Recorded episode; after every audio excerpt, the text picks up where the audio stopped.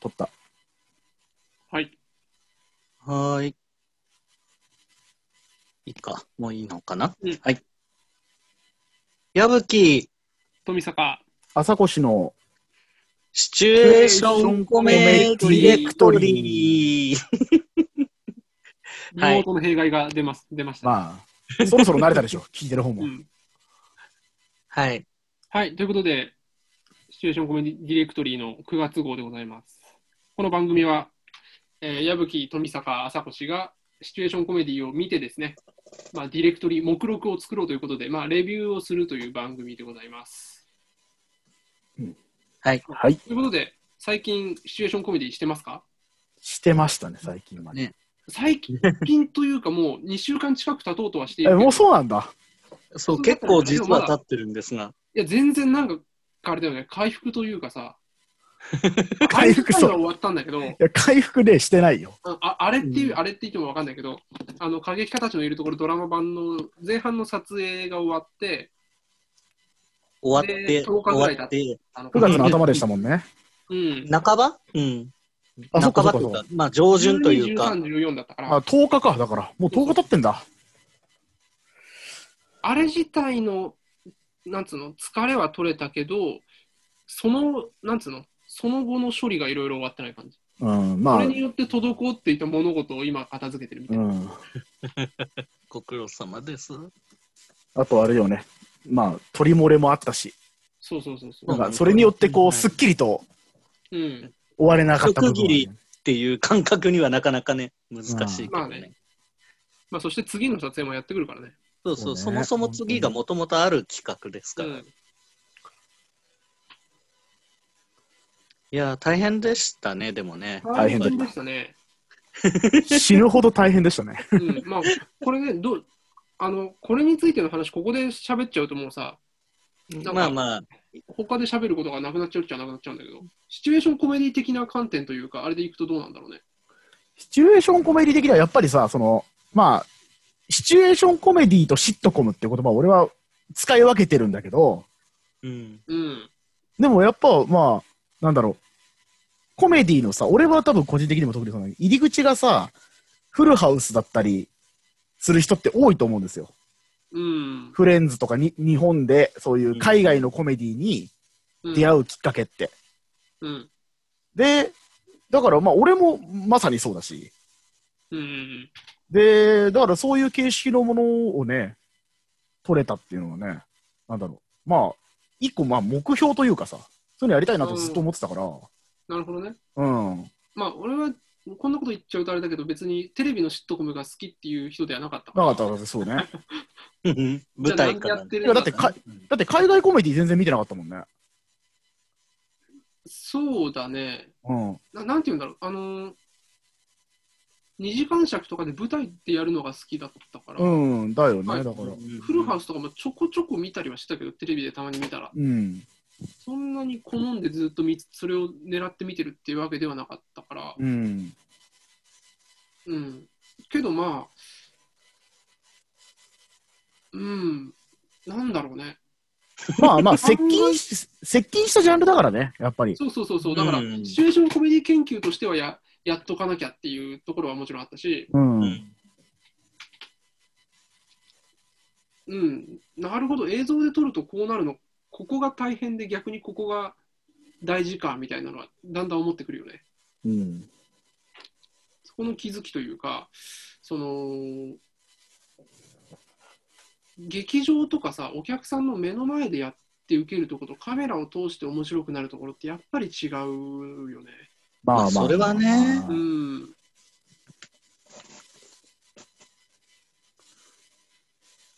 カメラを通して面白くなったと信じてやるしかないけど。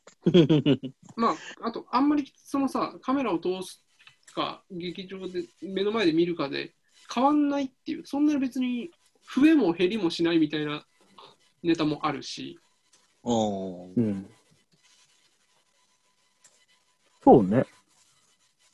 その辺ってさ、意識して書いたの書いた段階は。えーっと、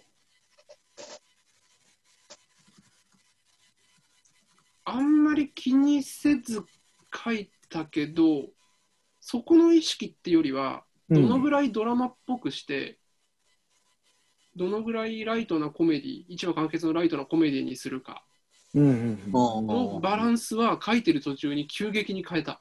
まあそうだね。すげえ変わったね。うん。もともとね、舞台版でドラマ性の部分をやるから、なあの舞台版でドラマ性のとこやるから、舞台版は本当に1話完結で楽しくみたいに言ってたけど、結構肝な部分をぶドラマ版でもやってたりするよね。 そう。うん、多分今、ジャンプさん、どっちも舞台版って言ってた気がするけど。え、嘘 そうね。だから舞台版では、ドラマ性は、うん、うん、ライトなドラマ性があるのが舞台版でうん、っていうことね。うん 難しい。いや、えっとね、というのも、これがお客さんが入ってたら、これ話変わってたと思うの。あーえっと、うん。ネタとしてうん笑いで押し切るというおか。客さんが入っていないで、カメラとスタッフしかいない状態で、うんお話としてのさ、なんつうんだろう。カメラとスタッフしかいない状態で、お話があんまりないことをやるのって、相当しんどい。ああ。うん これ別にやってる側がしんどそうだからやめたっていうのじゃなくて、何を見ていいか分かんなくなるっていうのがすごいあったの。あー例出えば来上がったものを見る人がね。そう、うん。作品としてなんかね、うん、何を見るべきかっていうところがすごく難しくなるなと思って、まあ、テレビとかのさ、スタジオの収録のコント番組、もう最近あんまりないけど、うん、あれって要するにそういうことなんだよね。 うんうんうんお客さんが見てる。いや、あれあれも別にお客さんは見てないじゃん、スタッフと。あ、スタジオ、あそうスタジオ収録のコント番組そうそうそうあ、そうか。なんだけど、テレビの収録のコントとかだったら、それって多分叶えているっていうか、それをやってるのはテレビの収録のコントなんだけど、うん。なんかそこまでそっちに振り切れなかったのもあるし、うん。あと、まあ、俺が個人的にテレビの収録のコントってそんなに好きじゃなくて、お笑い芸人のコントが嫌いなわけじゃないのよ。お笑い芸人のコントも、お客さんが入ってる状態でネタ番組とかで公開収録でやるのは全然好きなの。うんうんだけど、なんかテレビのスタジオのコントって、なんか昔からそんなに好きになれないっていうのがなんかあって、うんなるほうんだからなのかもしれないんだけど、何によるもんなんだろうね。わかんない。ちょっとこれは解き明かさなきゃなとは思ってるけど、うん。でもさ、スタジオコントでも、お客さんの笑い、ラフトラック入れてるものとかもさ、あったりするじゃない。それによって変わったりするのかなうーんと、でもそれお客さんがそこにはいないっていうのは知ってるじゃん。けどでもさ、うんいいないのをじゃあ知らなかったらとかど、なんかそういう対象実験してみたくなるね。まあ、まあ ね。そだからその、なんて言うんだろうな。まあそれはもしかしたら俺の好みなのかもしれないし、お笑い芸人ぐらいそのさ、どの道面白いことっていうのだけをやる人ってさ、割り切っている人たちじゃないじゃん。う。まあまあまあまあまあ、お話でなんか笑いを取りたいなっていうのは我々だから、そうね。そこまで徹しきれてないからそうなのかもしれないし、もうちょっとそこは何なのか分かんないんだけど、うん。まあね、やっぱりコントじゃなくてドラマを撮ろうとしてるっていうのはあるよね。そう、あのー明らかにそうなったね。会議出てる途中からね。うん。なんかそれじゃないと座りが悪いというか、なんか着地しない感じがすごいした。うん。うん。うん。うん。大変だなまあ、それによって尺も伸びた感じはある し、そうね、大変なんだよね、それをやる方が。まあだから書いてる時の感覚としては、もうなんか何回も名前出しちゃうけど、いざ生徒総会の中の各エ1話分のエピソードをやったって感じ。うんああれを3つ書いたみたいなイメージかあな。まあまあまあ、あれはそうだね。うん。あれ大体主人公いるからさ。主人公バキッといて、そいつが何かしらの抱えてるミッションなり悩みなりを、うん。にどう落とし前つけるのかっていう、だからど,、うどう落とし前つけるのかっていうのが結局なきゃい けない感じにどんどんなっていった。そう。だからさ、あの、なんかちょ、ちょっと、まあその、テレビのシットコムの話になっちゃうんだけど、テレあの、まあ、シットコムと言われるテレビシリーズのドラマってのはずっとあってさ、それって、まあ、もう定義がすごく曖昧になっちゃってて、もうラフトラック入んないとか、その場所がもう決まってないとかってざらにあるわけですよ、シットコムと呼ばれそるうものだね。うんうんうんうん。で、それってば時代下るにつれさ、どんどんどんどんやって、あとは、もう、なんだろう、もう全然1話完結じゃなくても、各エピソードずっと話がつながってるとかなんだけど、じゃあな、何がシットコムの定義なのかなって言ったら、うんメインのキャラクターがほぼほぼ変わらないで、その人たちが結構長いスパンやり続けるってことしかないと思うんだよね。あまあね、せあの主人公成長しないみたいなことをさ、あのーて定義に挙げる人もいるけど、うん、結構成長するしね、えだから、なんだ ろう、最近のえ。そうそうそうそう、だし、そんなこと言うとフルハウスなんてクソほど成長してるわけじゃない。リアルに成長してえて、だから、それがあると思ってて、その、うんうん成長しないっていうのはさその物語的に成長するっていうのってあるじゃない、あーその、うん、うん物物語語の中で成長をメインに描くかどそうかうそうあのーまあ物語の定義って人間関係の変化があるかないかっていう人ってよく言うんだけどさ、別にだ嫉か妬らそういう意味でう言うと、うん物語1話の中で登場人物が、その1話の中で明確に成長をしているんだよ、今そうだよねだからすなんだろう、まあ、よくフルハウスとかビッグマンセオリーとか奥様マリオとかの話をするけど、よりだいぶ後の時代の2000年代入ったぐらいのシットコムだな今回と思った。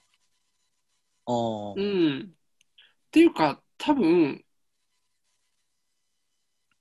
一番近いのは、これ別にクオリティとかなんか絵絵とかさ、環境とかも全然違うけど、王様のレストランぐらい、ああうんうんコメディ的なものもあるけど、各はなんかメインのやつがいて、そうね、そいつがそのエピソードで1個成長する。群像劇的うんうんだけど、一個一個、そうだね、結局、あれの感じ。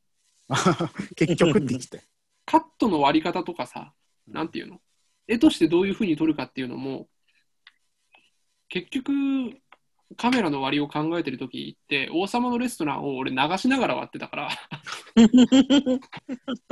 いや、まあそもそも実写のドラマでさ、その140秒とかは別よ。あれは、あれはもうめっちゃくちゃ短いショートフィルムだし、動きでどうにかしなきゃいけないんだから、違うんだけど、ある程度の尺のドラマとかのさ、カメラの割り方ってそんなに考えたことなかったから、参考のためにこれどのぐらい割って、どのぐらいロングで行ってとか、ちょっと勉強しようと思って、まあ、とりあえず王様のレストラン流しながら作業してたかなってのもあって、なんかどんどんそっちに引っ張られてったのもあるし、そうそう考えるとそうだ な、だからそう考えると、シットコムなのかどうか分かんなくなってきたね。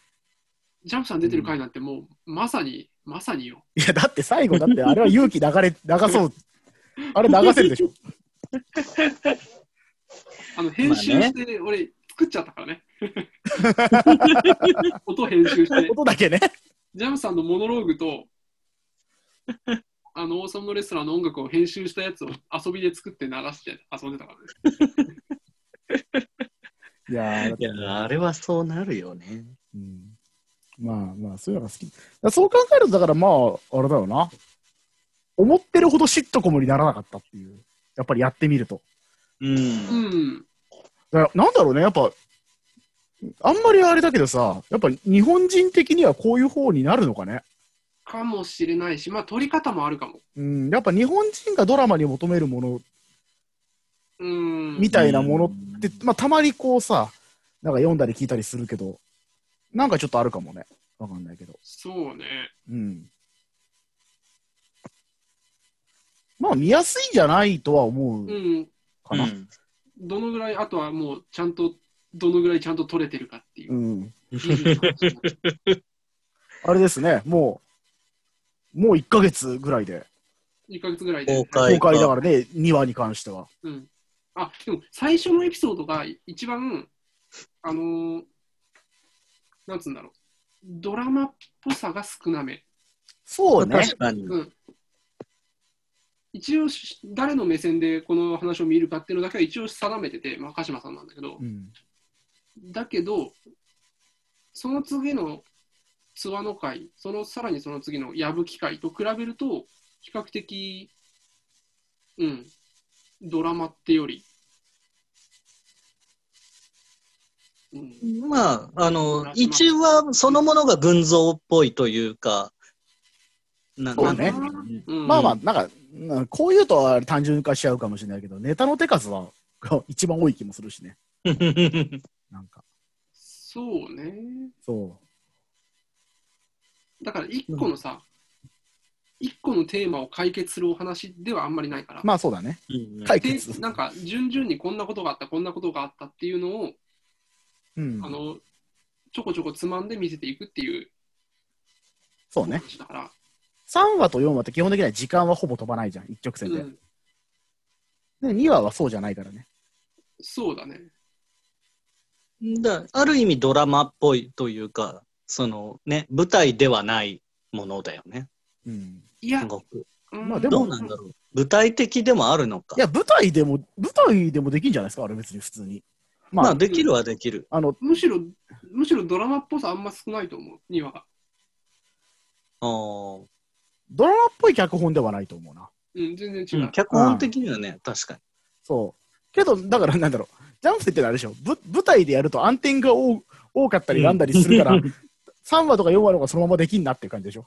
そうそう、そんな感じ。そうね。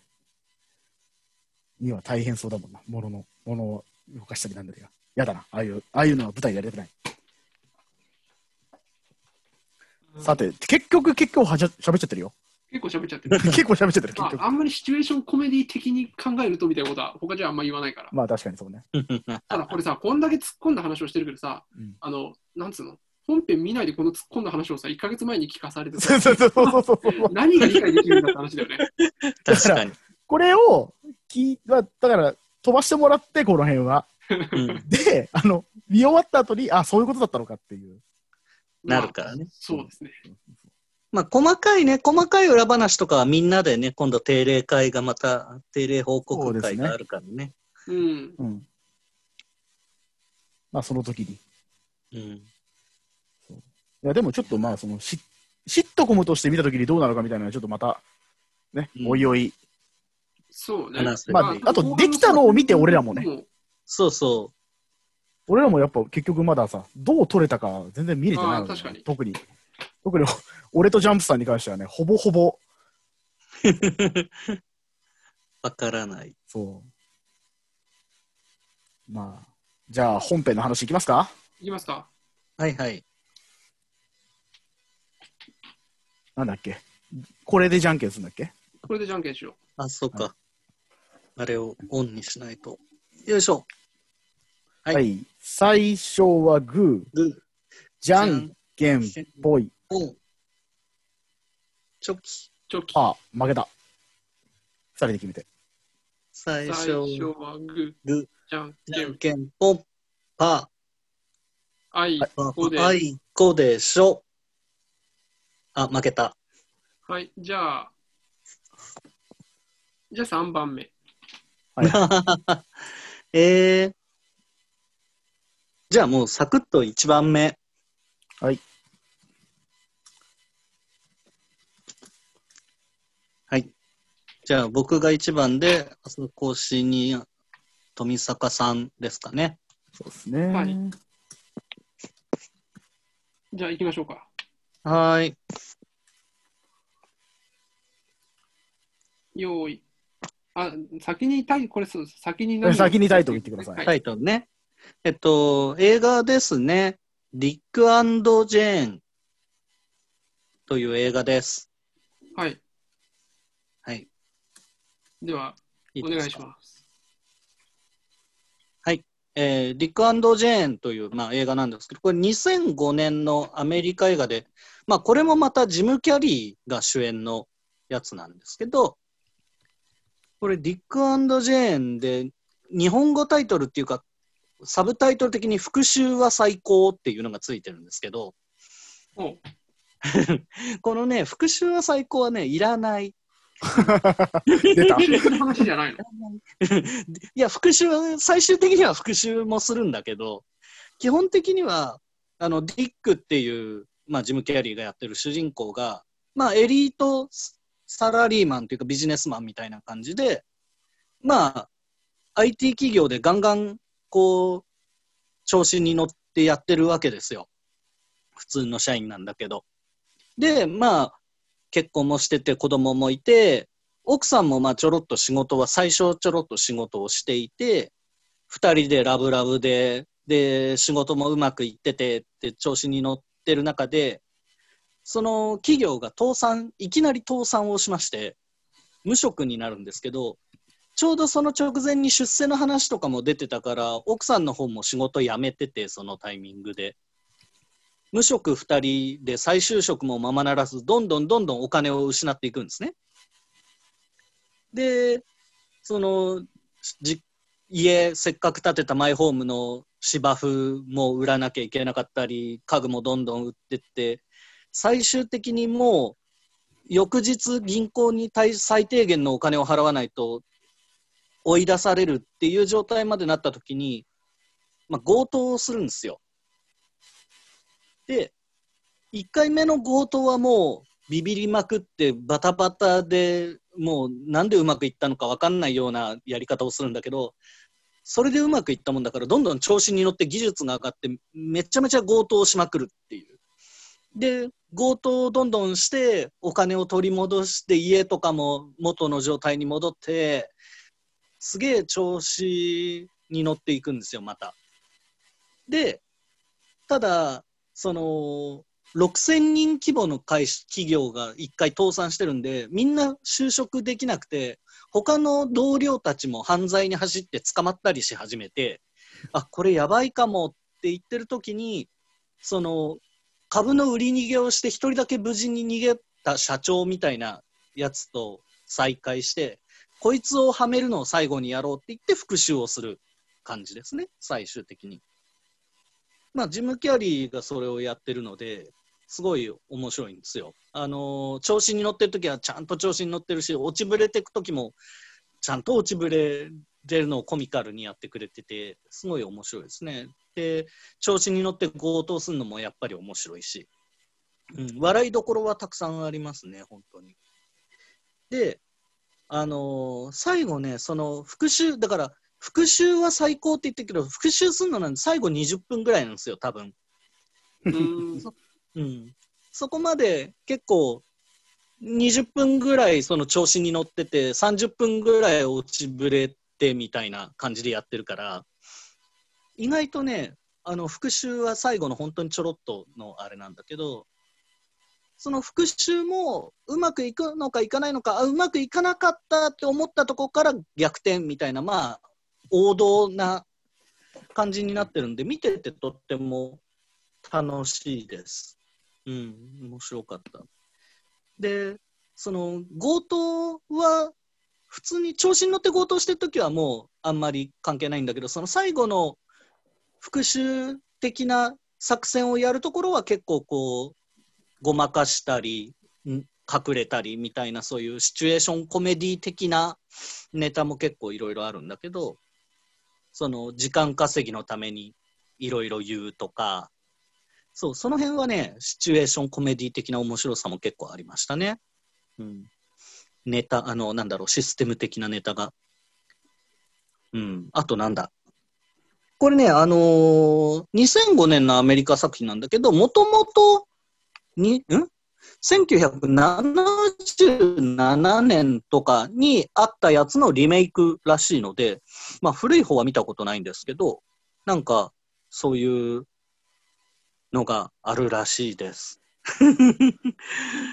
うん。ですね。これあれですね。あの、脚本がジャドアパトですね。うんあ、そうなんだ。脚本ジャドアパトギでャラクす。シークエストの人なんだねそうそう、監督ギャラクシークエストの人です。時間でございます。あ、そうなんだね。そう客監督とかであんまりわかんないな。そう面白かったですよ。うん。俺これ多分、見てるんですよ。あ、本今当話を聞いて。なんですけど、一向に記憶がないん ですよ。俺、そ、うん。そんなやつ見たことあるってなってんだ。うんで、うんそう、あのータイトルも全然ピンとこなくて、あ、でもジム・キャリーの強盗するやつ見たことあると思って、なんですけど、全然記憶がない。 マジで面白かったですよ。うんうん多分、だから、え、ちょっともう一回見ようかな。 まあね、あのー強盗のところとかはもう本当にそんなんでうまくいくわけねえだろって いうやつなんだけど、もちろん。 いや、それはね、面白い。うまくいっちゃうものってでもありますよね。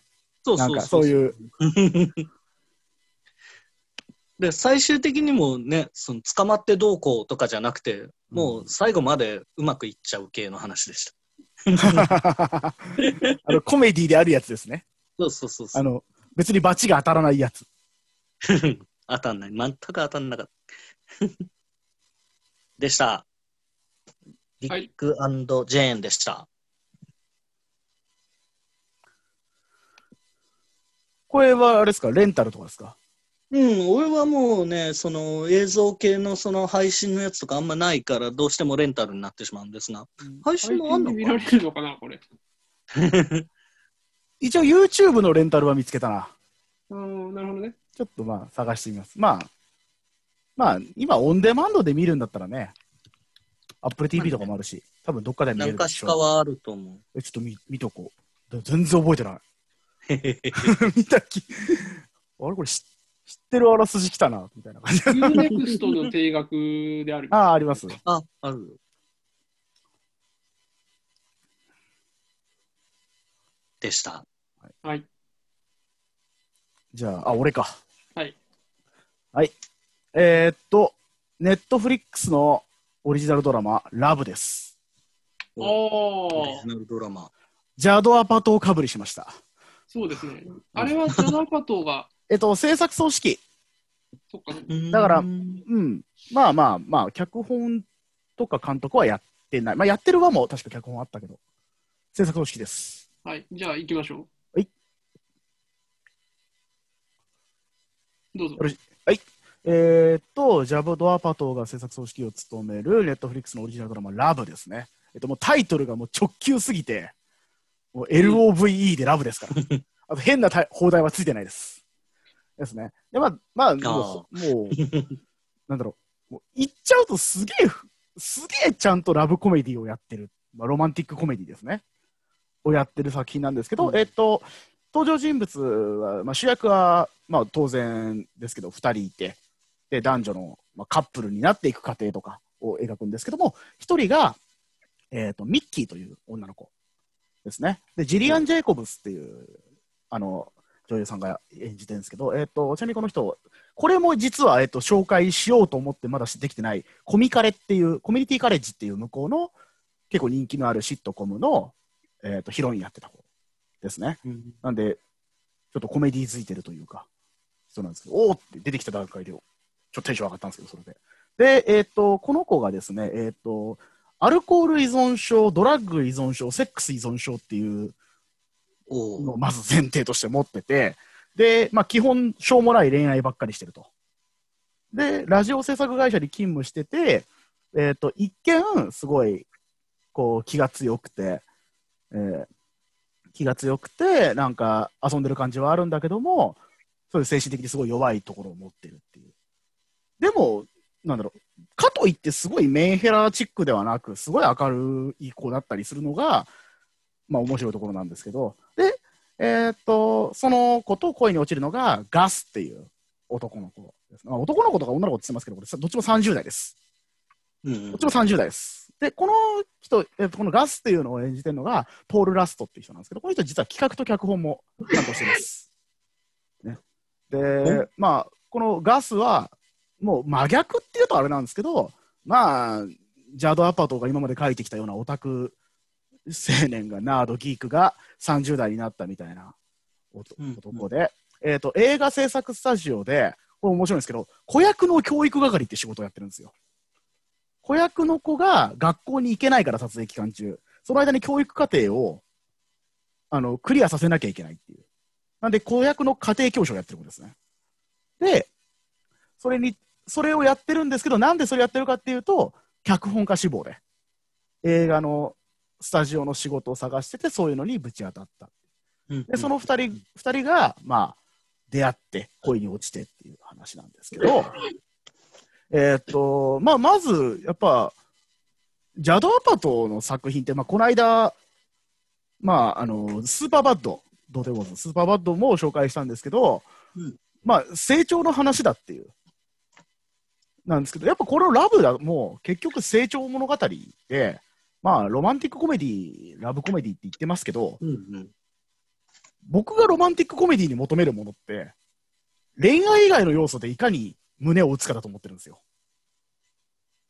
もうそこ以外で、その、恋愛が胸を打つのって当たり前じゃないですか。なんだろう、シチュエーションコメディで、てかコメディ作品で笑えるのが当たり前なのと同じで、うんうん恋愛要素でグッとくるのなんてもう当たり前なんで、それ以外の要素がどれだけ、そそれ以外のシーン、恋愛以外のシーンで、もっと言うと、登場人物が生活してるシーンとか、そあの一人でいるシーンとかで、グッとくるシーンがあるかないかだと思ってるんですけど、そういう、まあ、なんだろうな、満たされない生活状況だったり、そういう自己嫌悪の日々だったり、あともう、何もしのせぬまま30代になっちゃった悲哀とかっていうものが、こうがっつりと書かれてる。うわあとはもう、例えば、その、2人が、この2人が出会うのって、1話のラストなんですよ。 おう1話のラストシーンまでこの2人は出会わないんですよ。全然別の生活をしていくのしているのがこう描かれていて、交互に描かれていって、1話のラストでようやく出会ったりする。すごいこの、徐々に徐々に変化が突然じゃなくて、徐々に起こるんですよ。で、まあそういう、なんだろう、リアリティみたいなものって、ジャド・アパトーの作品って結構共通してると思ってて、うん、この作品もそういう意味ではそう突然何かが起こることはほとんどなくてけど確実に1話1話2人の関係が変化していったりあと2人の関係だけじゃない周りの登場人物の気持ちが吐露されたりとかあとはまあ時間でございます。あららこれコメディとしてすごいんだよってこと言いたかったなうんどどうすごいのあのね、ふなんだろう。なんていうのかな、コメディとして、その、大ネタが常にあるわけじゃないんだけど、もう通年してて面白いんですよ、うーんこれ。俺も、これ、シーズン、あれ、これシーズンいくつまであったっけシーズン3まで今やってるね。 3か。うん。 1は確か見たな。あああの、デートのシーンがめちゃくちゃ楽しそうなんだよね。そう。それがすごい。あ、多分え、シーズン1のデートだと、え、シーズン1のデートマジック行かない行かないか。あの、すごくね、気まずいデートがあるよ。 付き合った後にとか。あの、そう。そういうね、気まずいネタがすげえ面白い。うーん。あの、初めてデートでめちゃくちゃウキウキ、マジックショーに連れてくんだけど、ミッキーが全然マジックが好きじゃないとか。おうそう。そう。あ、まあ、なんか、これ、すごいなと思って、派手なネタが一個もないのに、ずっと面白いってすごいなと思います。なるほどね。だから、やべちょっと5分では語りきれんかった。今、ネットフリックスでシーズン3までやってますね。 はーい。うん。面白いよ。あと、曲の使い方が超いいとかありますね。うーんサントラの使い方がめちゃくちゃいい。そう。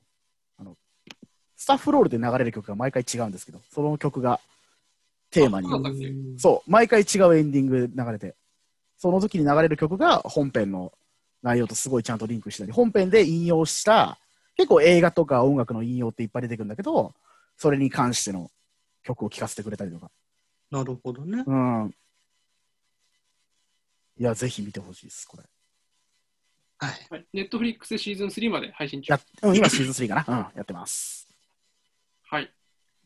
じゃあ、えっと、3つ目、富坂が紹介するのは、はい、えっと、テレビ東京系ドラマ24で放送されたテレビドラマの、小滝兄弟と宿泊です。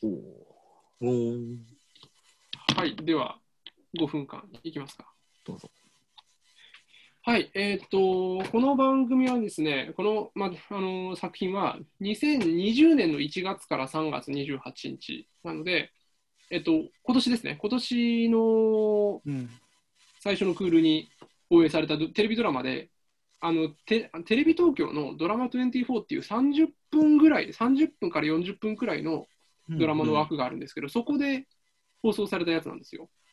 で、主演は、えー、と古舘寛治と滝藤賢一というあの、うん渋い脇役で有名なおじさん俳優、実力家ベテラン俳優、2人が主演っていう謎の、謎のというか、まあ、こ れよくここれね、よくこの企画通ったなだし、よくこの企画をちゃんと立ち上げてくれたっていう作品なんですけど、で脚本はもう今や、もう日本で最強クラスになってる乃木明子さんですよね。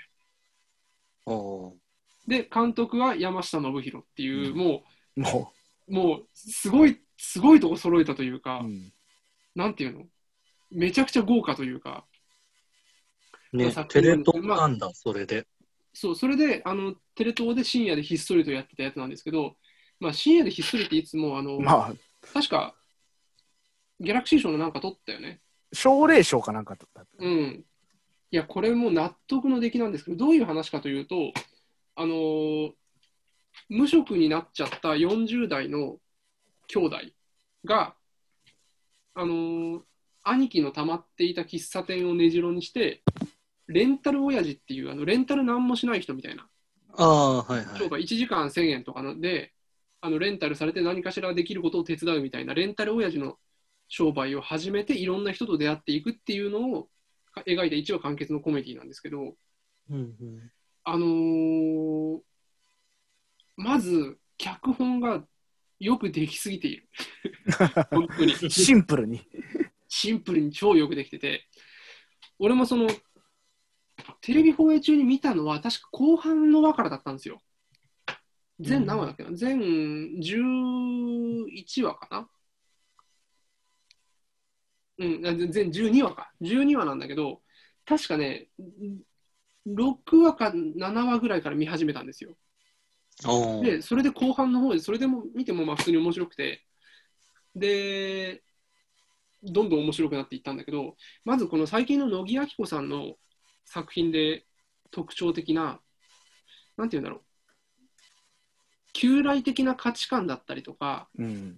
そういったものへの問い直しをやりつつ、エンターテインメントに仕上げるっていうのがあの人めちゃくちゃうまいんだけど、例えばジェンダーの問題だったりだとか、家族関係だったりとか、あのまあ、この間のミュー404だったらその犯罪の報道だったりだとか、うん。そういったいろんな社会問題とかをエンターテインメントに落とし込むっていうのがうまいんだけど、これがその、この緩いコメディである小滝兄弟と宿泊でもまさにそれが発揮されていて、ヒロインになるのが、あの、芳根京子さん演じるさっちゃんっていう、その、行きつけの喫茶店の看板娘なんだけど、で、あのーこの人が、実は、みたいなところに、現代的なうんあのー価値観がちゃんと埋め込まれていたりだとか、それを受けて、堅物の兄貴である、あの小滝一郎の取ってしまう反応と、そういうのに理解のある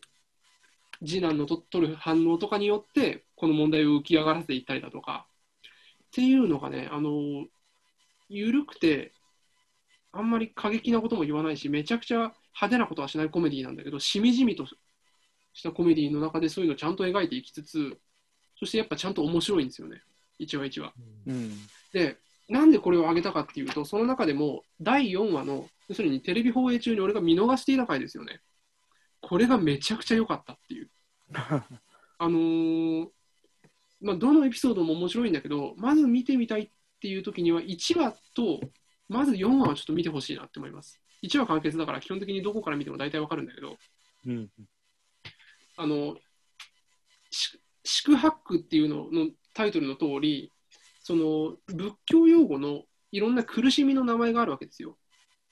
うん。それが各話のタイトルについてるんだけど、例えば病苦とか、老苦とか、死苦。4話の死苦っていうのは死ぬ苦しみの回なんですけど、おあーの世界が滅亡、もうあと3ヶ月で世界が滅亡するからって言って、あの焼け落ちになっている金持ちのマダムの話なんだけうど、ん実はってやつですね。時間時間です。小滝兄弟と宿泊。今、えっ、と、テレ東も一緒にやっ TBS とかと一緒にやってるパラビっていう配信サービスで見放題で配信中ですね。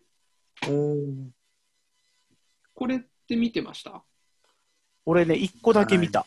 なんどかれ、見たなんだっけな、なんかね、これがシットコムとしてこの輪がすごいから見といてって言われて一個見た。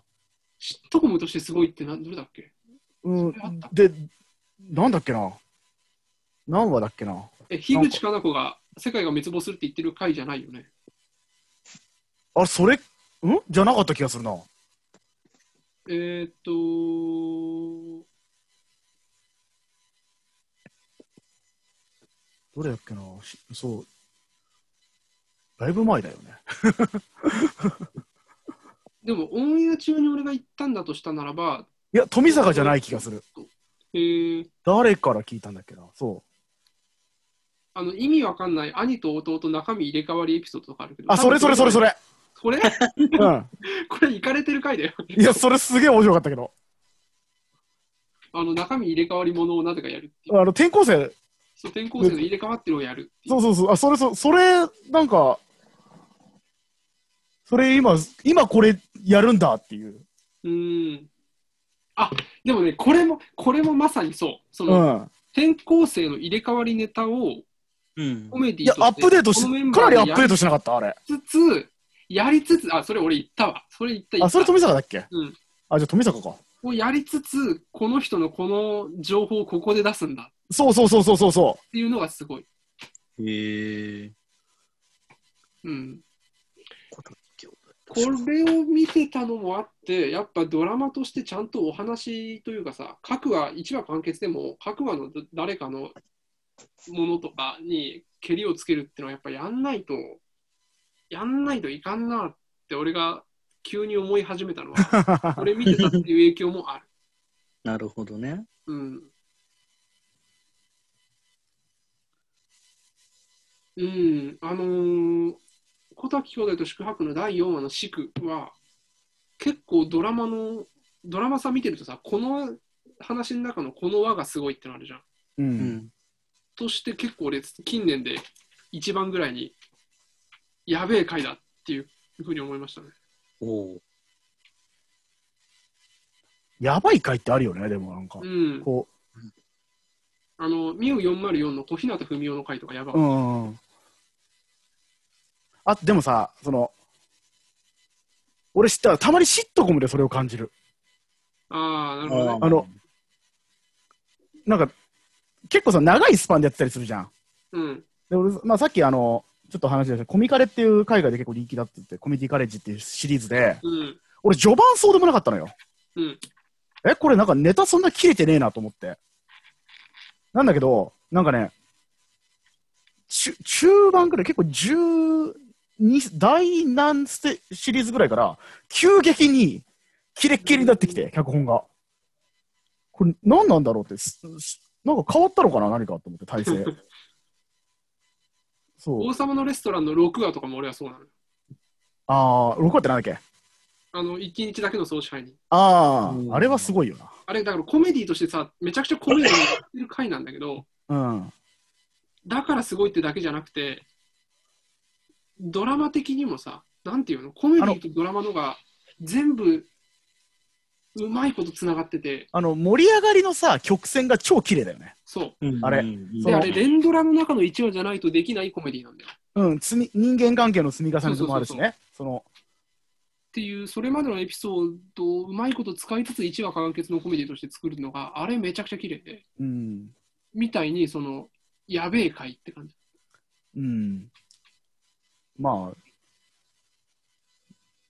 まあ、シリーズとかだとね、誰々脚本会とかがあったりするから、最高の離婚の4話もやばやばい回だった けど、だいでも大体好きなの偏ってるな。うん、かな、どうなんだろうん。う。まあ、おすすめですね、これは。なるほど。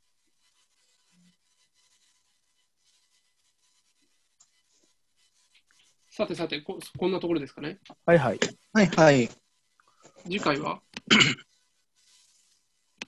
えー、次回は10月の 23? 23日。ということは、まだ配信されてないんですね。微妙な、微微妙な時そっ間。か。